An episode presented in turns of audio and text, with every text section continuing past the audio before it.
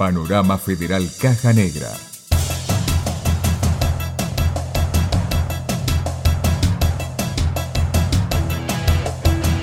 Provincia de Chaco. Urgente reclamo de asistencia a comunidades indígenas para que puedan cumplir la cuarentena.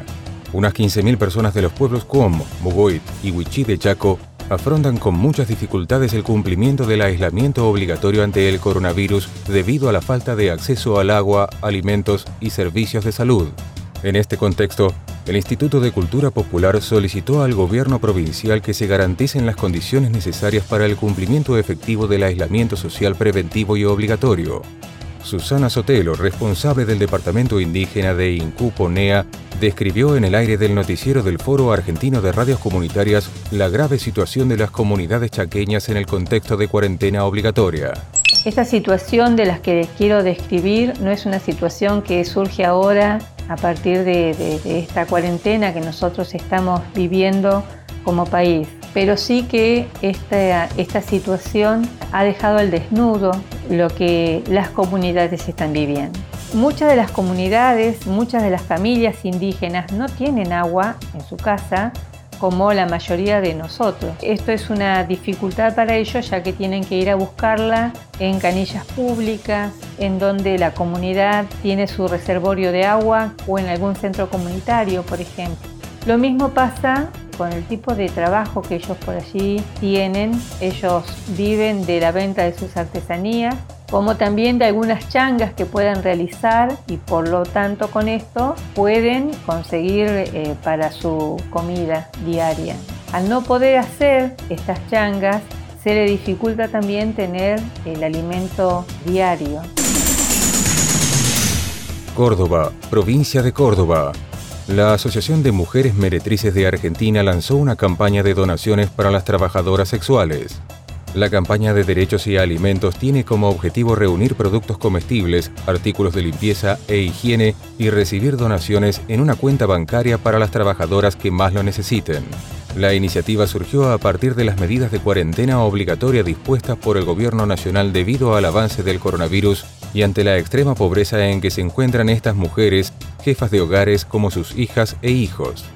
Patricia Figueroa, secretaria general de la organización, dialogó en radio comunitaria La Tortuga FM 92,9 de la ciudad cordobesa de Altagracia sobre esta campaña lanzada por AMAR.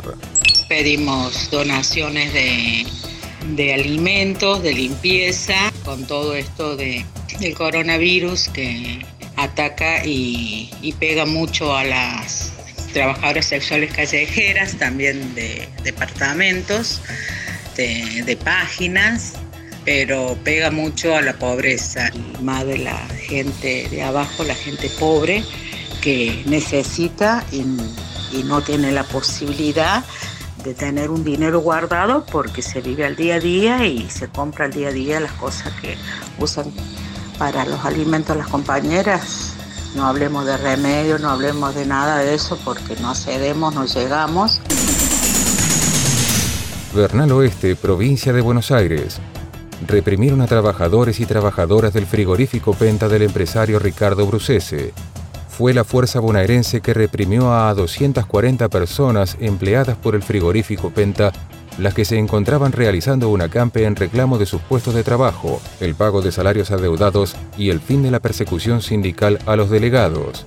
La Federación de Sindicatos de Trabajadores de la Carne y Afines decidió un paro de 24 horas para el próximo lunes en todas las plantas frigoríficas del país en repudio a la represión y en paralelo, según informaron autoridades de la provincia, los integrantes de la fuerza que participaron de la represión ya fueron desvinculados. Ángel Mineo, delegado del frigorífico Penta, narró en Hasta que vuelvan los abrazos de Radio La Retaguardia las instancias y el contexto en el que padecieron la represión. La empresa automáticamente sigue con la misma postura, no dejarlo entrar a laburar, lo cierra el portón y directamente ya lo dijo que no nos iba a pagar nada. Bueno, todo esto eh, la gente, bueno, hicimos olla populares, corte, ¿viste? empezamos a visualizar el tema del, problema que estaba haciendo el frigorífico Penta. Eh, fuimos a hablar con la intendenta Mayra Mendoza de Quilmes, nos trató de dar una solución. Viste, bueno, ayer llegó la gota que rebalsó el vaso porque ayer los abren los portones, nosotros queríamos hablar con el dueño y automáticamente entre 12 y 15 policías nos empiezan a reprimir mal. Ya viste las imágenes, tengo compañeros con fractura de, de, tabique, compañeros que le han roto la cabeza, balas de goma, todo, casi todos, 30, 40 compañeros con balas de goma. Eh, bueno, todas las imágenes que habrá visto, eh, la represión fue terrible, la cantidad de policía como, fue terrible y bueno, fue a todo eso que se tranquilicen las cosas, se van las fuerzas de seguridad. y el ministro Berni y me dijo que la verdad que él no había dado la orden, de reprimir. Mendoza, provincia de Mendoza. La justicia recibió casi 100 exposiciones vía web por violencia de género. El Poder Judicial de la provincia, en el contexto de la cuarentena obligatoria, abrió canales de acceso en la justicia de familia para trabajar de manera interdisciplinaria y recibir exposiciones a través de un formulario web o de un llamado telefónico que es atendido por trabajadoras sociales. En un lapso de 15 días se recibieron casi 100 exposiciones. Eleonora Lam, subdirectora de Derechos Humanos de la Suprema Corte de Mendoza, analizó en Mañanas de Sol de LRA5 Mendoza FM 97,1 las situaciones de violencia de género que se dan en el contexto de aislamiento social y obligatorio.